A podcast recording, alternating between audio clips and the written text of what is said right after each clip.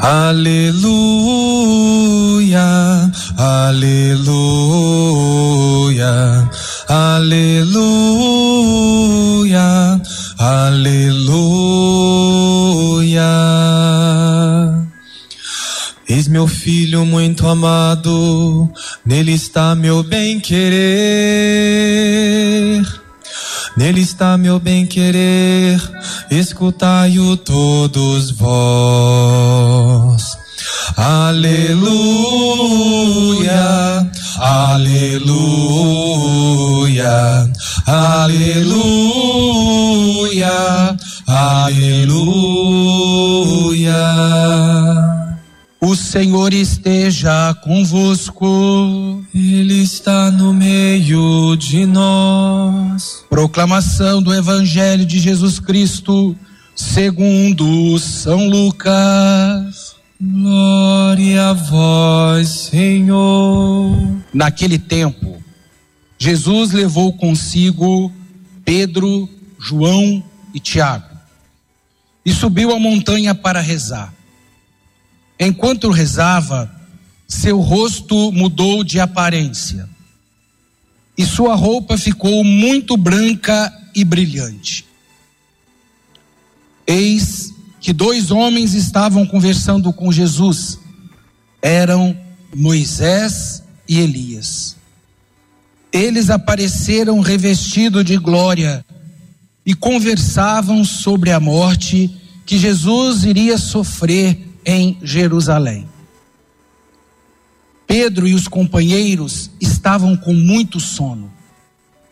Ao despertarem, viram a glória de Jesus e os dois homens que estavam com ele. E quando estes homens se iam afastando, Pedro disse a Jesus: Mestre, é bom estarmos aqui. Vamos fazer três tendas: uma para ti, outra para Moisés e outra para Elias. Pedro não sabia o que estava dizendo. Ele ainda estava falando quando uma nuvem que os cobriu com sua sombra. Os discípulos ficaram com medo ao entrarem dentro da nuvem.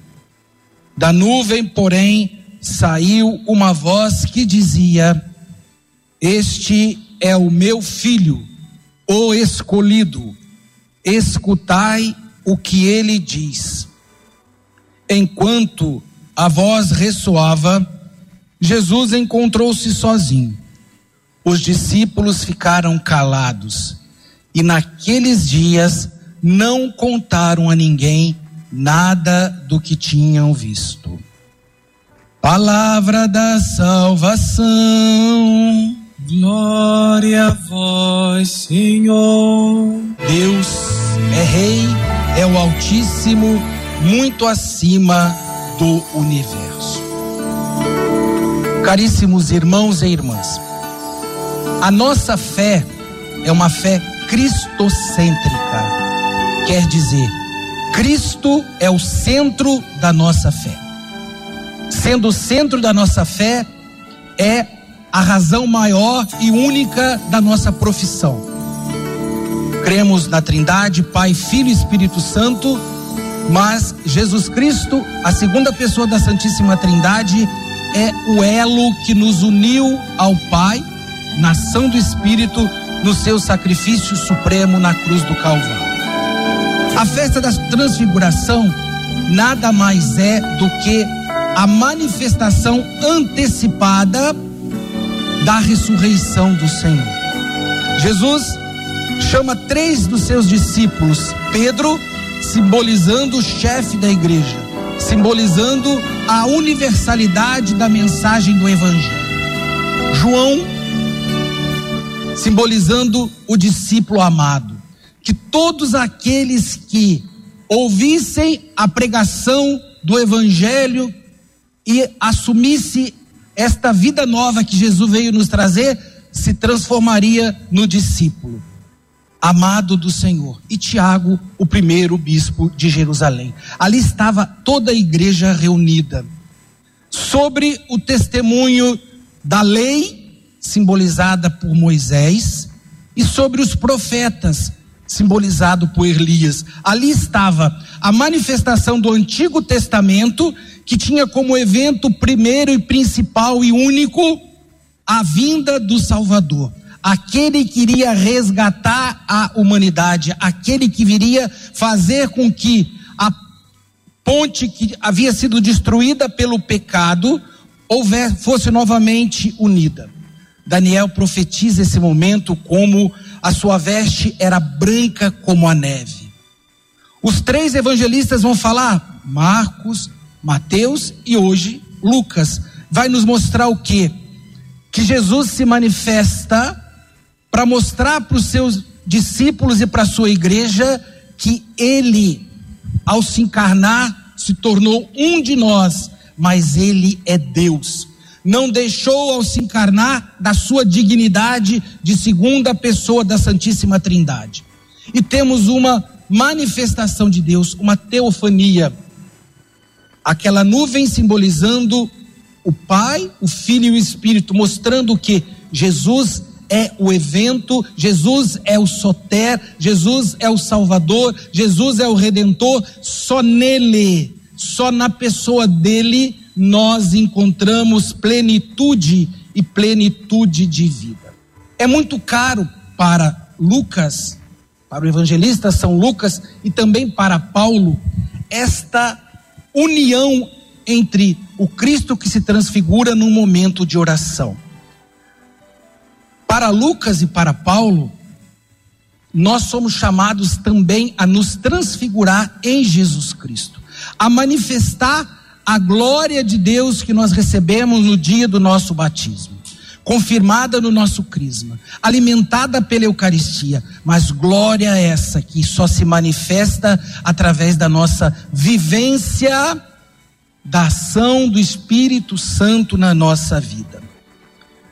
A oração é a arma do cristão. Um cristão que não reza é um cristão presa fácil para o inimigo. A oração é a nossa transfiguração. Através da oração, nós iremos mostrar para o mundo que, embora eu, pecador, eu, uma criatura infiel, Deus pode manifestar através da ação do Espírito Santo, santificando a minha vida. Não existe santidade sem oração. É um tema muito claro, caro para o evangelista São Lucas e para São Paulo. Devemos realmente sair do comodismo e anunciar Jesus. Pedro toma a palavra e ali estava bom, é bom estarmos aqui. Quer dizer, vamos fazer três tendas, uma para ti, uma para Moisés e uma para Elias. Só que Jesus fala: não, a minha manifestação antecipada desta glória, glória que vocês vão, vão ver depois da minha ressurreição e se tornarão testemunhas da Judéia até os confins de toda a terra, essa glória tem que ser manifestada no dia a dia. Vocês serão os sinais da ressurreição. Vocês, igreja, nós, igreja, iremos ser sinais da ressurreição do Senhor. Por isso, Embora hoje não se falamos mais na hora do nosso batismo, no, o novo ritual fala da veste batismal. Mas antigamente só se batizava com a veste branca. Por quê? Porque a, a veste branca simboliza a pureza do resgate que Jesus veio nos trazer através da sua encarnação, da sua morte e da sua ressurreição. E nos, nos é dito, por isso traz agora a veste batismal que teus pais e padrinhos e esta comunidade te ajude a viver nessa dignidade de filho e filha de Deus até a vida eterna. A festa da transfiguração nos une ao nosso batismo. A festa da transfiguração se une à festa da ascensão. Porque nós podemos ter aquela tentação de ficarmos apenas olhando, olhando, contemplando e contemplando, enquanto o mundo está morrendo, precisando de, de escutar o evangelho que transforma, precisando de escutar o evangelho que é vida, precisando de testemunhas. de que é possível viver o Evangelho, de que é possível ser testemunha de Jesus Cristo, de que é possível a vivência da graça, porque no Calvário Jesus conquistou tudo isso. Que esta manifestação antecipada da glória do Senhor venha encher o nosso coração. Podemos às vezes ficar cansados, ficamos muitas vezes cambaleando, perdidos, mas quando nos é recordada pela liturgia que o que nos aguarda é uma glória definitiva de vermos Deus face a face. Nós não podemos ficar parados no egoísmo e queremos arrebanhar multidões para que também aonde o Senhor está e que nós queremos estar, que esses nossos irmãos também estejam. Este ano de 2022, a nossa diocese completa 100 anos. E a nossa rádio Sintonia do Vale, a Rádio Diocesana, ela completa 10 anos. 10 anos que ela evangeliza. 10 anos que ela mostra aonde a rádio chega, aonde as ondas da rádio chegam e nós não sabemos nem, nem sequer aonde que ela vai.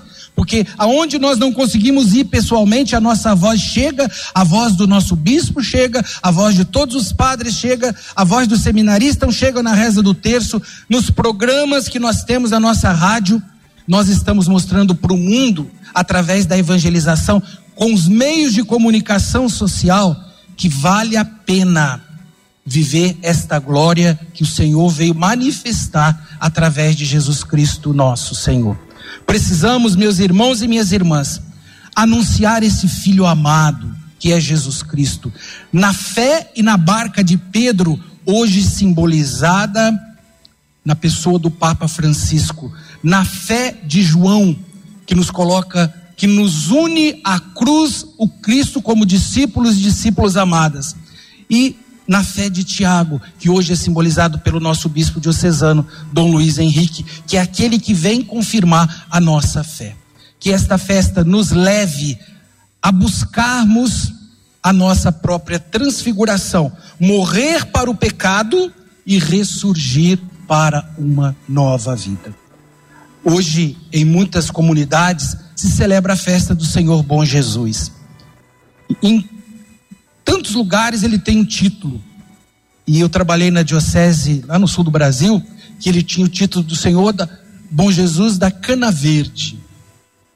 Cada lugar tem outro Bom Jesus do Matozinho, ou, ou só apenas Bom Jesus. Também em Rio Negro, Bom Jesus da Coluna, quer dizer, esse bom Jesus que aceitou morrer no meu lugar, esse bom Jesus que se transfigura na, na presença de Moisés e de Elias, que simboliza os profetas e a lei, simbolizado em Pedro, em João e Tiago, que nós hoje nos tornemos essa transfiguração do Senhor a todos que vierem até nós. São Pedro dizia assim: a ninguém deixais de dar a razão da vossa esperança. E a razão da nossa esperança é Jesus Cristo ressuscitado, penhor da nossa salvação.